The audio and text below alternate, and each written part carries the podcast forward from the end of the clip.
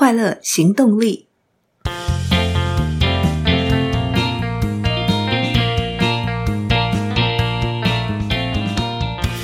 Hello，欢迎收听《快乐行动力》，这是一个学习快乐、行动快乐的 Podcast。我是向日葵。我想每个人从小到大，从以前到现在，一定有一些非常快乐的记忆。那些美好幸福的时刻，给我们力量去面对每一天的挑战。不过，当这些记忆被摆着不去回想的时候，渐渐的，我们就会开始遗忘。当然，向日葵绝对举双手赞成，人应该活在当下，应该往前看，甚至更进一步，把未来的自己先活出来。但是，我也认为温习提取快乐的记忆，对我们也有帮助。为什么会想聊这个主题呢？听过第三十六集《镜子读后心得》。与第四十二集《活了一百万次的猫》读后心得的听众朋友们，知道向日葵很欣赏真性情的佐野洋子。想聊这个主题的灵感来自于看他的散文集《我可不这么想》。佐野洋子的中年回望，他在自问自答带前言当中问自己小时候最开心的是什么。在以母亲的名字镜子为名的散文集中。佐野洋子非常犀利地描写自己对妈妈的憎恨。妈妈从四岁就甩开她的手，妈妈爱慕虚荣，会对她又打又踹。后来她理解了妈妈的苦，妈妈的坚强，她明白了自己与妈妈究竟有多像，于是脱下憎恨的外衣，里面是满满的爱。这样的洋子，小时候最开心的是什么？我来念一小段，让大家听听洋子自己怎么说。如今回想小时候的事，确实有很多强光闪耀的瞬间，但也都是一些微不足道的事。我母亲是个不会和小孩有肌肤之亲的人，不会宠爱小孩，也不会拥抱小孩。但她每天早上化妆时，最后会用双手将山茶花油抹在头发上。抹完头发后，双手还会油油的，所以每天这个时候，她就会喊着“洋子，洋子”，把我叫去。用他的油手在我头发搓揉，去掉残余的油脂。这时他会用力摸我的头，虽然只是把我的头发当成卫生纸，但确实是在抚摸我的头。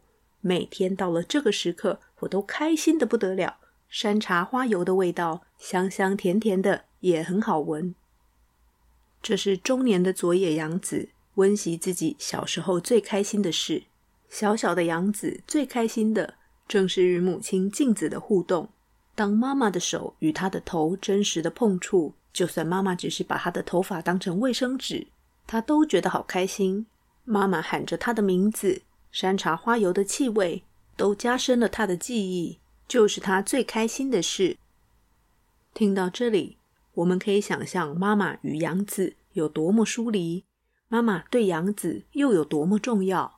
我要特别分享一点，在镜子书中没有提到的，就是杨子的外婆，镜子的妈妈，在镜子十四岁的时候就丢下四个孩子，跟其他男人跑了。镜子是长女，被抛弃，让她的少女时代一系长大。镜子的先生佐野利一早逝，但镜子独立坚毅的养大了四个孩子，把他们全送进了大学。随着杨子长大，结了婚。离了婚，有了自己的小孩，相信他真正明白了镜子的不容易。当中年的杨子回想小时候最开心的事，想到的就是与妈妈镜子的互动。那么，温习快乐的记忆对我们又有什么好处呢？我觉得大概可以分成三个面向来看。首先是温习的这个行为本身就可以活化与这个记忆关联的神经。能帮助我们对这个记忆留下更深刻的印象。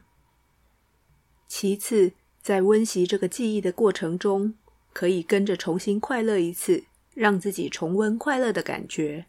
我想，佐野洋子在写前面那段文字的时候，就好像回到了当初的小洋子，听着妈妈喊自己的名字，就飞也似的跑去，感受与妈妈互动的幸福感。第三个好处是温习与别人有关的快乐记忆。在与别人分享的时候，别人也可以感受到快乐。对你在分享的对象而言，也是在活化一段记忆的神经连结。就算彼此的记忆有些出入，也没关系，都是一起经历的开心回忆。倒是我们应该怎么去提取自己快乐的记忆，我觉得有点难。现在我们都好依赖相片、影片，但是在没有相片、影片的时代，就好像少了很多具体的参考。不过我相信有非常多美好的时刻是没有用相片、影片、文字或图画记录下来的。我也纯粹用回想的方式去提取、温习一段快乐的记忆。在回想的过程里，我发现对于事件发生的时间好像不太精确，细节也被选择性的留在脑子里，但事件的重点与当下的感觉都记得非常清楚。这是一段小时候妈妈带我去玩的记忆。那时我是个小学生，应该是中高年级吧，几年级我不太记得了。时间应该是礼拜天，因为小时候礼拜六是要上半天课的。妈妈突然心血来潮，带我去石定玩。以前只要是去台北近郊玩，都要从宫保大楼出发。那时候还没有捷运，不管是去碧潭、去乌来，想去玩就要在宫保大楼等公车。记得我们搭上公车，摇啊摇，摇了一个多小时，摇到屁股都痛了，坐了超久才到石碇。幸好我们都没有晕车。下车的时候，我看到一条溪就在旁边，看起来都没有什么人，觉得石碇好漂亮。妈妈说要带我去溪边玩水抓虾，所以我们就在路边买了捞网，拿了塑胶袋，就沿着边坡慢慢地走下溪边。回想起来，我觉得很夸张，什么都没带，就这样跑去溪边玩水，没带毛巾，没带拖鞋，没带衣服。